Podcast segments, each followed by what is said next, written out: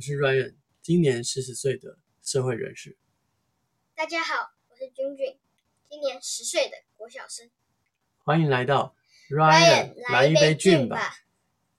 那我们呃，为什么开始来做这个 Podcast 的呢？我想请君君先来分享一下。就是在一个礼拜还是两个礼拜前呢，我接触到 Podcast，知道 Podcast 这个东西，并且开始使用它。然后发现狸猫与志明他们也有拍，叫做《陪你到黎明》，我就觉得很有趣，所以就一直听，一直听，一直听，然后就听了好几遍，反复这样听。然后听了一个礼拜之后呢，我也都会跟 Ryan 分享说：“哎，《陪你到黎明》很好听哎，一类的。”然后跟他分享。然后呢，Ryan 就问我说：“要不要一起录 Podcast？” 我觉得很有趣，所以就答应了。所以我们现在就在录。那我们第一集的主题呢，是锁定在喜欢的书。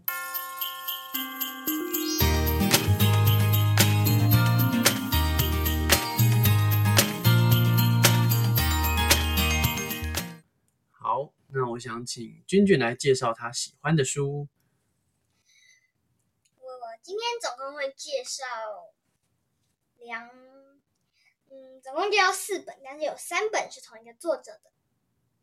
那我先介绍第一本，这一本呢，它的作者叫做田中贤，然后呢，它的书名是《就是爱打棒球》。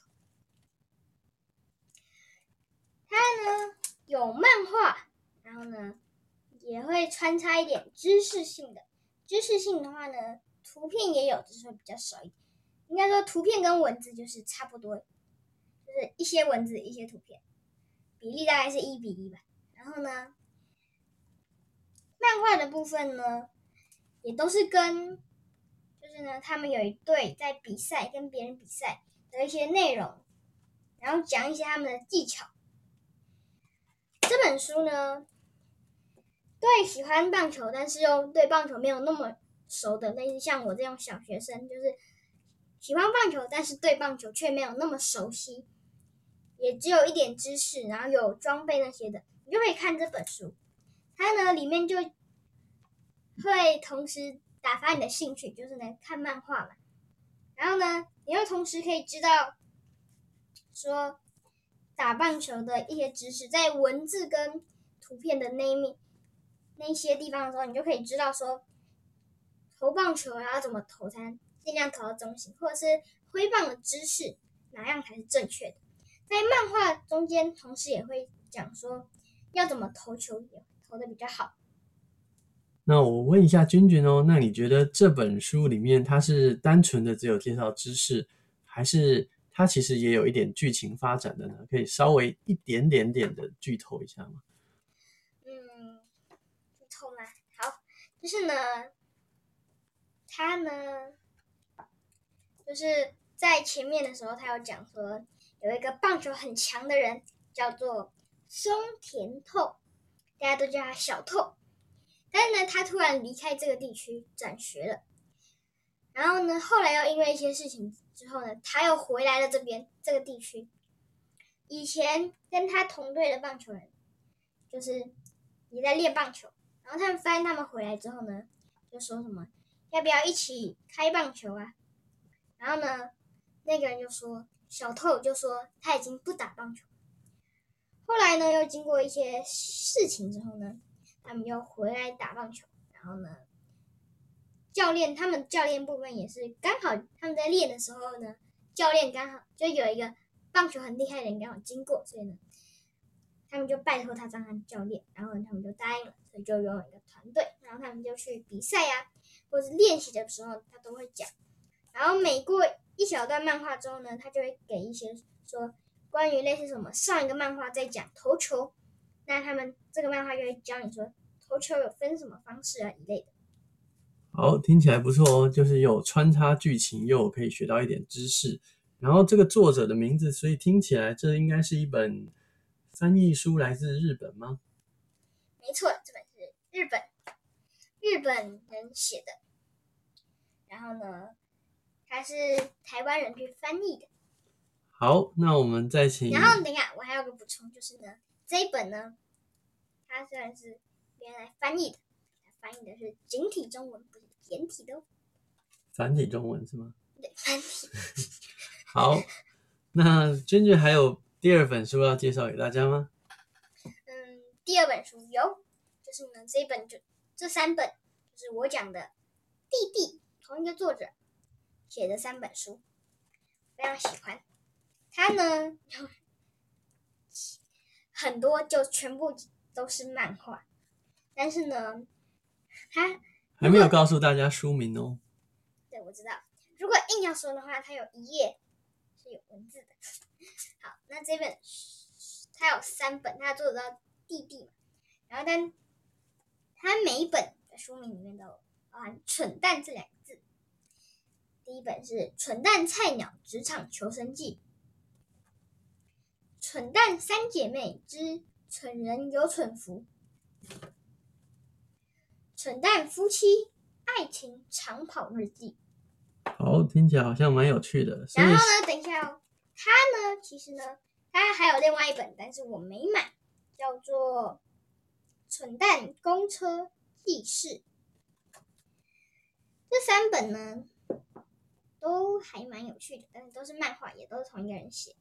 那我最喜欢的是《蠢蛋夫妻爱情长跑日记》，是他的最新的哦。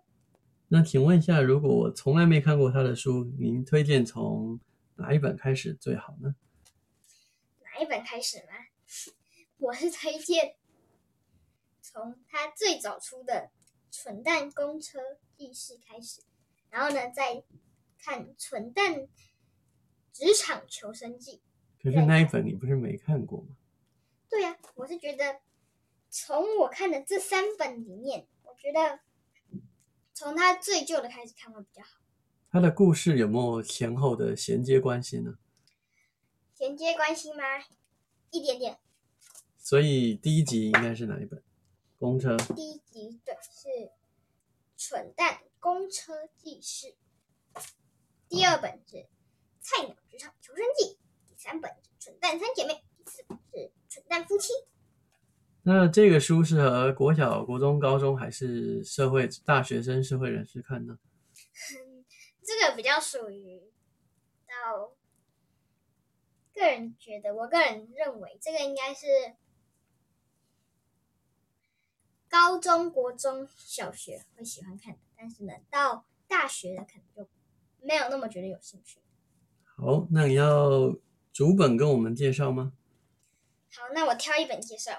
好，那就 Ryan，你觉得你想要听哪一本的介绍呢？嗯，我觉得我们的收听族群可能蛮广泛的，不过我最好奇的可能会是《职场求生记》，毕竟我们刚开始有提到，我是一个四十岁的社会人士，所以我好奇他的《职场求生记》是不是有一些特别的内容，想要跟所有的工作人士分享。那呢，我念一下他的第一页。啊，第一页就是呢，在学生时期被老师念时，他说：“这次考试好低哦。”哦，算了啦，还好不是全班考最低的。他不并不在意这件事。但是出社会后被老板念时，他心想：会不会就此黑掉啊？怎么办？要先将人力银行打开吗？超在意的。嗯，所以看起来这里面有很多这个学生跟社会人士的比较，好像。那他的第一章开头呢，是讲说他大学刚毕业的时候。然后呢，就开始找工作啊，然后一开始想念什么，但后来查一查之后，看起来好难，瞬间放弃。然后呢，他到最后他就招生了几家之后呢，决定其中一家，但去那一家之后呢，发现跟他小时候想的完全不一样。老板有两个，而且员工只有他一个而已。所以在后来呢，有经过一些摩擦之后呢，就决定离职。然后后来呢，他就在讲说他大学时期的打工啊，打工经历的一些事件，所以我觉得也还不错。那你喜欢看是因为这个他的漫画画的很可爱呢，还是这些文字念起来很有趣呢？嗯，以小学生的角度来讲，应该会觉得《菜鸟职场求生记》还好。但是呢，它里面就提到一些可能你长大以后会遇，像我可能就觉得。就是可以，这本书就可以告诉小学生说，长大后可能会遇到一些你想不到的事情。然后呢，至于呢，我觉得小学生的话最爱应该是《蠢蛋夫妻爱情长跑日记》，因为我个人是还蛮喜欢看那种，就是两个人从认识到后来分手阶段，又复合又结婚的阶段，我是还蛮喜欢这种类型的书或者是电影。或者是影集，所以《爱情长跑日记》整本书就是一个很大的爱情故事喽。对，就是从他刚认识到，但是呢，他当然是中间会有一些细节，当然是没写到，毕竟只有一本书嘛。他中间就会写到一些他们当兵的过程啊，然后出国的过程啊，和后来结婚的过程。所以你觉得这三本书，嗯，是？男生会比较喜欢看还是女生呢？我好像，嗯，我认为应该是都会喜欢吧，因为毕竟我没有当过男生，所以不知道。耶，好，那好，所以这三本书呢是这个弟弟所写的《蠢蛋》系列，所以有这个《蠢蛋职菜鸟职场求生记》、《蠢蛋夫妻爱情长跑日记》，还有一本是。蠢蛋三姐妹之蠢人有蠢福，很长的这个书名哦。好，那刚才呢，我大概有讲了一下《蠢蛋职场求生记》跟《蠢蛋夫妻》这本，但是我想来你来讲一下《蠢蛋三姐妹》这本。好，那这一本的话呢，它就是在讲他小时候遇到的蠢事啊一类的。啊，他小时候呢的故事呢，我就稍微透剧一下，就是他小时候呢，其实家庭经济并没有很好。所以呢，常常会有讨债人员，他们就在讲他们小时候没有钱的情况底下要怎么过生活，还可以过得很开心，大概是这样子。诶，所以这样看起来好像这三本刚好是家庭、爱情跟工作呢。没错。好，了解了，好像是蛮有趣的一套书。所以呢，最前面介绍那一本《爱打棒球》是运动知识加接一些剧情，然后呢，所以比较喜欢看。运动的啦，然后呢，有一点知识性的可能会比较喜欢这一本。那比较喜欢故事跟一些趣味性结合漫画的呢，那可能会比较喜欢看《蠢蛋三姐妹》系列的。我稍微讲一下，就是爱打棒球，它也有系列，对，叫做就是爱。有各种球类吗？球啊什么？对，很多球类，什么足球那些都有。只是呢，它也有出一本，但我不太确定还有什么。但是我就是看过。桌球、足球、棒球，然后还有还有一集是在讲变魔术。哦，听起来蛮有趣的呢。好，那这些就是君君要跟大家介绍的他喜欢的书。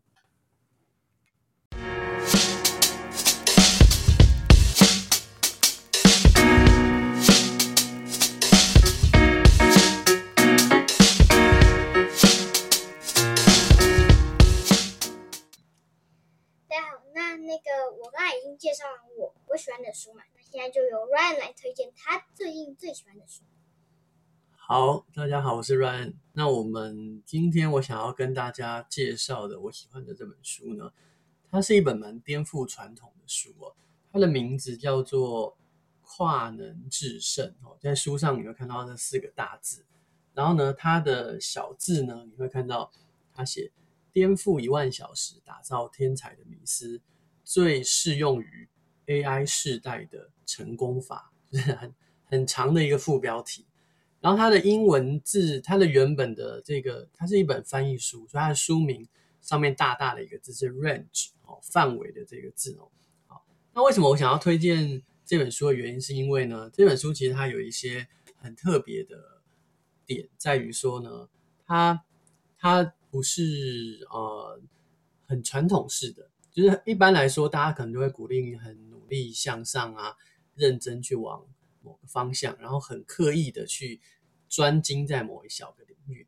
那我特别喜欢看这种比较颠覆传统形式的书哦。那呃，很想要跟大家分享里面的一些故事啊，但是又很怕爆雷。那我只讲一个概念哦。概念上来说呢，它指的是说，当你有些时候太过于专精在某一件事情上的时候，很容易会陷入一种专家的框架。那在这种专家框架中呢，当你如果遇到一些新的问题，特别是变化领域很大的时候，你可能就会找不出一个新的方法去解决它。这个时候反而不是在那个领域的人呢，可以给予你一些不错的意见，能够让你有一些转变哦。好，所以呃，这个是我主要想要有机会大家可以去看看这本书。特别是呢，如果你已经看过一本热门书叫做《刻意练习》的人，那你这本书呢，号称就是跟那本书打对头的一种想法。所以呢，也欢迎你可以参考一下《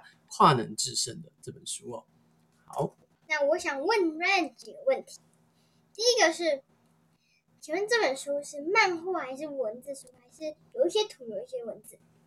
这本书呢，基本上它没有出现什么图画，它主要都是纯文字的书。当然，少数一点点的东西，它可能有一点点的这个图表来做辅佐，但是主要呢，定位上它还是以这全文字来表达为主。那请问这本书的作者是谁？这本书的作者呢，他是看起来是美国人，他的名字叫做 David。然后他写说呢，他曾经是当过记者，然后呢也有做过一些跟这个运动报道有关的事情哦。那目前住在美国的华盛顿华盛顿特区，OK，所以他的背景是有念过环境科学啊、新闻学这方面的哦，所以。感觉起来他是很适合去讲通才跟不同领域的人哦，因为他接触的人应该也蛮多的，所以这里面我觉得这本书另外也很适合一个族群哦，就是如果你是对学习、对教育很有兴趣的话，它里面其实做的每个观察都很像是一个一个的小实验，都有机会延伸变成研究。好，所以我觉得呃。你不会觉得很枯燥，因为它局面大概都是用案例跟故事的一些想法。那更重要的是，它很颠覆很多传统的事情。所以在最前面的一些推荐序里面，甚至有一些推荐人直接提到说：“嗯，我并不一定百分之百认同里面的观点，但是呢，在阅读的过程中是很享受的。”那关于我想大家应该也会很想问 Ryan 一个问题，就是这本书既然是美国写的，那它是有译者去翻译的呢，还是这本书本来就是英文的？呃，这本书原文当然是英文的，然后呢，它里面有四个四个人去帮他做这个繁体中文的翻译哦。那这个我也顺便说一下，就是它主要的内容当然是最前面前言到第六章呢是同一个人翻的，我觉得这个人翻的很好，所以在我阅读上并没有什么的困扰。但是倒数的倒数的呃里面的这个第九章跟第十章，我就觉得稍微翻的有点比较生涩一点哦。那但是整体来说，因为这整本书有十一有十，我看一下啊，有十十几个章节哦，一共全部有到呃十二个章节，所以呢一两个章节翻的没那么通顺，并不影响整体的阅读。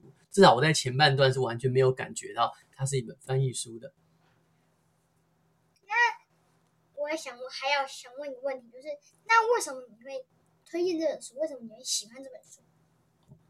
呃，就像就像我刚才开场所提到的，就是这本书呢，它并不是告诉你一些你已经既有的一些常见的社会的概念，例如说你要很努力，你要成为专家，你要专精在某一个特定的领域，你要持之以恒，你要不断不断的练习，你才会成功。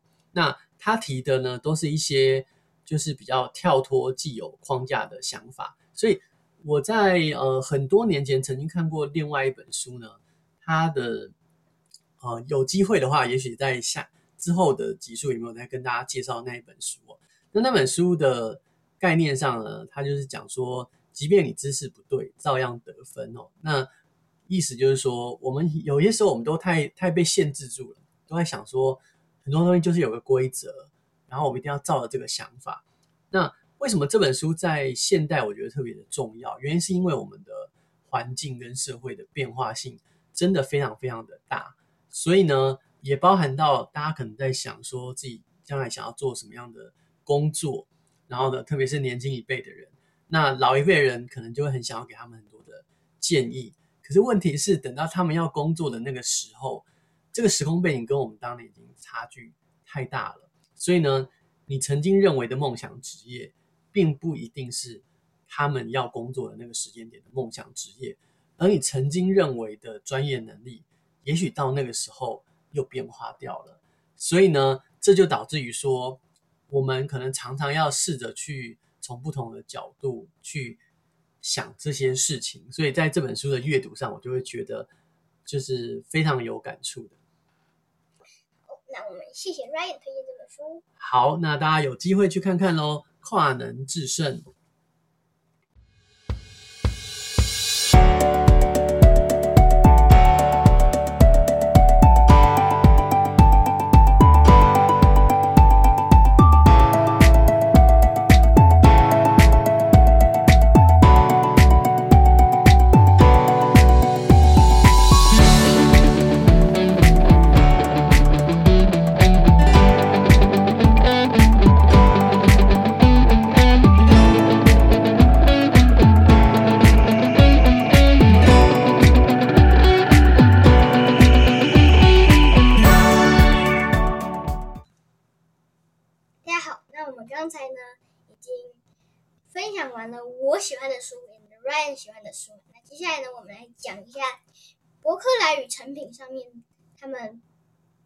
的排行榜前几名。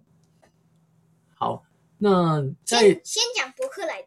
博客来的这边呢，它有这个畅销排行榜，所以我们大概呢就想说，利用这段时间，有点像是跟大家介绍一下目前的时事趋势，也让大家参考哦。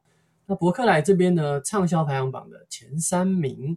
那我从第三名开始介绍好了。第三名的书名呢，是一个，这个是一个很有名的作者啦。那他出了一本书，叫做《人生实用商学院：谁偷了你的钱》。然后呢，里面的读者呢就提到说，好，那我们请君君来念一下这句话好了。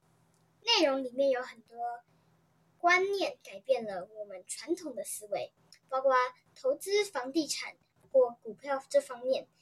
时代在改变思维，改变思维也要跟着改变。好，所以看起来是一本跟财经相关有关的书了。所以如果你是对财经比较有兴趣，也许可以参考一下。不过我们也在这个评论里面注意到，很多人说这本书里面呢，好像有一些错字跟排版的问题。好，所以呢，大家也预先先有这个心理准备了。好，那第二本书呢？第二本书的。第二本书由我来讲，这本书叫做《原子习惯》，细微改变了带来巨大成就的实验法则。实证法则哦，好，那这本书呢，我刚好也有买，正刚开始看而已。我也觉得，哎，里面讲的东西蛮有趣的哦。那这上面呢，读者里面有人评论到说，这本书的叙述是简单易懂、平易近人的。非常适合普罗大众都可以来阅读的一本，从心理学来讨论延伸的这个习惯这件事情哦。好，当博客来的第一名，第一名，第一名的这个名字，这个书名非常非常的长，君君要试看看吗？好，人生所谓有所谓，人生有所谓，决断无所谓。嗯，冒号。电通集团 CEO 唐新慧分享如何做好决定，告别结纠结纠结人生（括号负练出决断力）引导笔记，引导式笔记哦。好，所以看起来是有点像是有经验分享，但是有提供一些实务的操作方式的一本书哦。那在博客来网站上呢，有读者回馈说，这是一本对他来说是受益良多的工具书啊。阅读呢，他越提醒自己呢，该怎么去检视目前生活在意跟困扰的事情，然后呢，再带着他可以去反思、整理思绪，做出适合自己的决定。哦，听起来好像蛮不错的一个回馈哦。所以大家有兴趣的话呢，也可以来参考一下。好，好，那接下来呢是成品的推荐书，但成品推荐书这里呢，它就没有有一个。可以给读者回馈的地方，所以我们就没有读者的回馈的内容。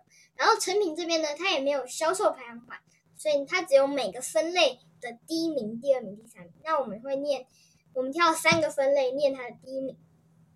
那我们从健康生活这里开始。好，健康生活第一名是为什么要睡觉？睡出健康与学习力，梦出创意的新科学。诶好像蛮有趣的一件事情哦，所以如果你对为什么要睡觉这个问题也有点曾经有过疑惑的话呢，你也可以来看看这本书到底在讲什么哦。好，那接下来呢是讲心理是励志励志，OK。那这这一本书呢，跟博客来一样，都有在排行榜上面叫做。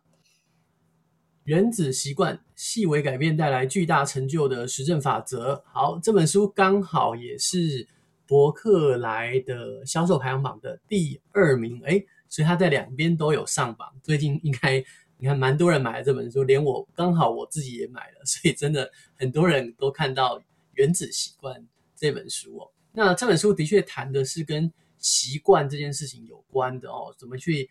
真的去养成一个好习惯，那里面其实也有谈到一些比较步骤式的一些想法，所以呢，并不是非常的老古板哦。所以呢，如果你有兴趣的话呢，也可以去参考一下。那休闲趣味的排行榜第一名是《天才的人间力》，铃木一郎冒号五十一则超越野球的人生智慧。那铃木一郎这个人，我有我没有看过这本书，但是我知道他有他的故事，就是呢，他这个人是从国小就已经开始接触到棒球，然后后来呢长大就真的去去，他原本是日本人，到美国去当职棒的人，但呢他到那边有曾经被那个皮肤的颜色而被排斥过，但后来因为他太厉害，所以大家就跟着。就在他的粉丝就越来越多这样子。好，那以上就是博客来跟成品的这个排行榜，好，提供给大家参考，谢谢大家，拜拜。